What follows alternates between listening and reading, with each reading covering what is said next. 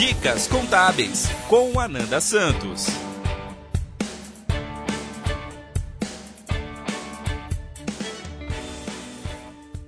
O prazo para a entrega da Declaração Anual do Simples Nacional para microempreendedores individuais termina na próxima terça-feira, dia 31 de maio.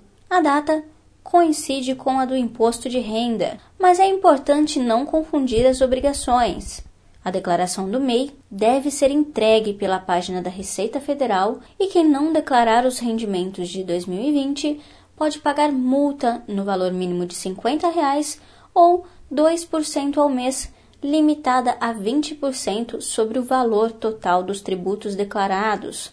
Para quem ainda não enviou as informações ao fisco, ouça o passo a passo de como fazer. Primeiro, você vai precisar acessar a página da declaração no site da Receita Federal, que vamos deixar na descrição desse podcast, e informar o seu CNPJ. Depois, na linha onde está escrito Original, selecione a opção 2020. Em seguida, no campo Valor da Receita Bruta Total, informe o valor total do seu faturamento no ano de 2020. No campo abaixo, se o MEI for apenas prestador de serviços, coloque o valor de zero reais.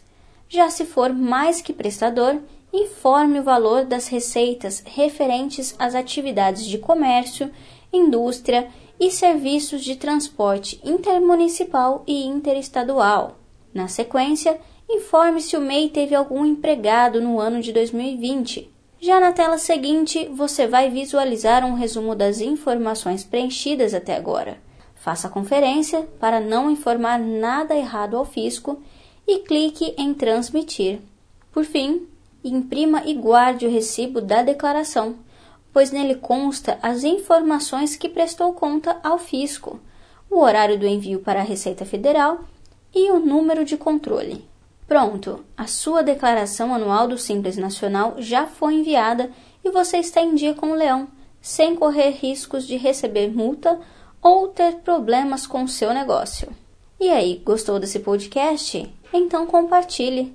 O Dicas Contábeis de hoje fica por aqui, mas semana que vem estamos de volta com mais novidades. Até mais! Acompanhe mais notícias em contábeis.com.br.